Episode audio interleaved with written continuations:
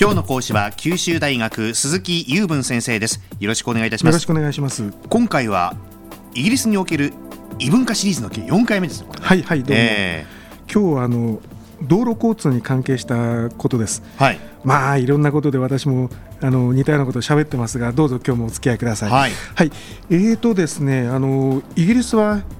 左側通行で、はい、えー、車のハンドル右側ですので、うん、違和感あまりないところなんですね。で、ね、アメリカなんかに行っちゃうと私うっかりして左側を走り始めてゲットになったりするんですけども、あのイギリスだとそういうことはないんですが。ただあの細かいことから入って恐縮ですけども、えーとハンドルに対してあのウィンカーとそれからワイパーのレバーが逆についてます、日本とは。ええー、それまた混乱しますね、はい、あそうなんですねあの、交差点に来てワイパーを動かしてしまうとか、そういうことを最初のうちはやっぱり慣れないとやりますね。はいえー、常に外国で車を運転するっていうことは緊張を伴うもので皆さんも気をつけてください、はいはい。はい、その他ですね似てるイギリスですけども日本とずいぶん違うなという点をご紹介していこうと思うんですね。はい、でまずあのえーと、道路の規格みたいなことから入るんですが、えー、日本では高速道路と一般道という区別がありますけれども向こうでもあの、えーと、M ロードといいましてあのスペルの M ですね、はい、モーターウェイの略なんですけど、うん、M ロードと言われているものと、えー、A とか B とかいう記号がついている、えー、ものと2つに分かれてまして、はい、M の方が高速道路 AB の方がまあ一般道なんですね。はいで M の1番とか A の305番とか、うん、そういうふうに数字をつけてあの固有の番号がついてるんです。で日本と一番違うのは高速道路が無料ということですね。これは嬉しいですよ。あのどこまで行っても。ただしあの一部ですね長いあの建築費のたくさんかかったような橋を渡るときにちょっと数ポンドぐらい払うところもありますけど、原則無料です、うん、これはいいです。ガソリン代が日本よりもしかしたらちょっと高いかもしれないけれども、うん、もうそれを補ってあまりあるなという感じがしますね。これ無料ですとみんな高速道路行っちゃうからかえって渋滞して大変なんじゃないかなってなんとか思っちゃうんですそれがですねイギリスっていうのはあの特にイングランドは地形がフラットに近いので、えー、あちこちに街が散らばっていて日本みたいにその谷合に狭いところを道が縫って走っているというようなことじゃないもんですから放射状に道路がこう行ってまして、うん、どっかに行くのにいろんなルートがあり得るんですよね。ですので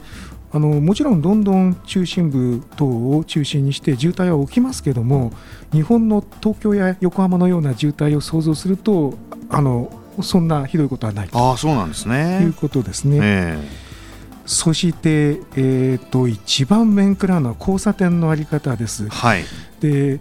ものすごく交通量のあるところでは信号がつくこともあるんですが、うん、ごくごく普通のところだと信号がなくてロータリーになっているところがあります。英語ではランナバウトって言うんですけれども、はい、ランナバウトですね。福岡にも実は1箇所2箇所あのあるんですけど、ね、ありますね、はいはいはい、はい、マイナーなところですけども、これはあの、えーと、交差点の中が円盤のようになってて、うん、ぐるぐる回れるようになってて、はい、その中をを走ってる車が優先なんですね。ですので直進で走ってきてロータリーを抜けてまっすぐ行く場合でも右の方からこうぐるぐる回ってる車が近づいてきたらそっちが優先ですので、うん、ロータリーに入る前で必ず一旦停止をすると。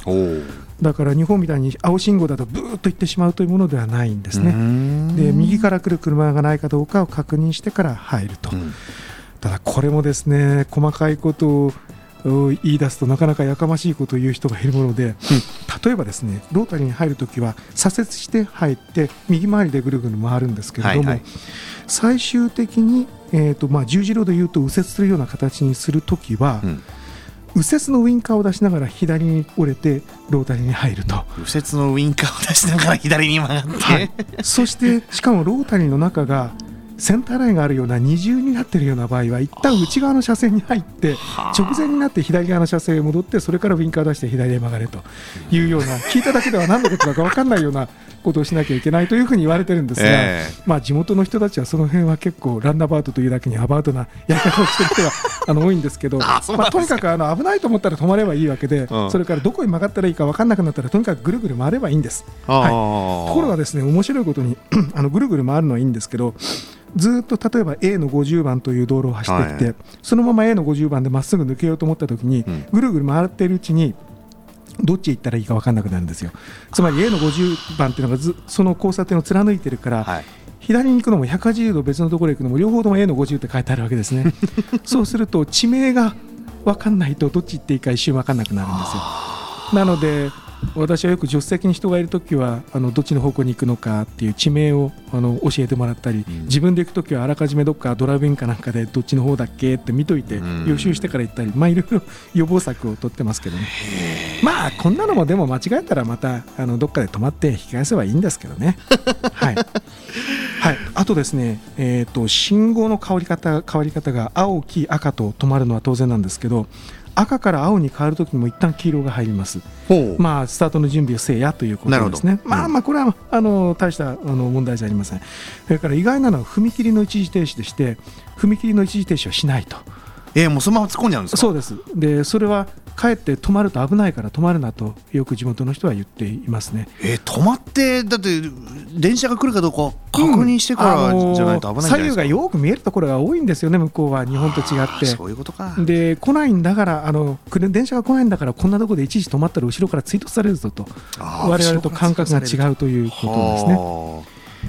はまああのいくつか今日はあの言い残しがたくさんあります。次回お楽しみというところであります。あ はい。そうですね。そうか同じ左側通行だからいいのかなと思ったらなんかあんまりね、はい。違うとあころに道路標識はバンコク共通のものは多いんですけどローカルルールが結構ありますからね。皆さはいんよく勉強しましょう、はい、はい。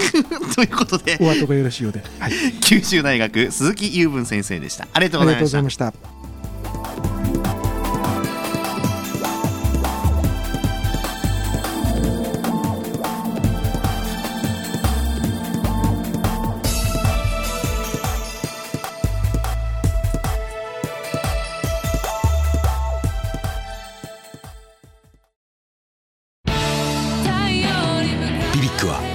州で生まれ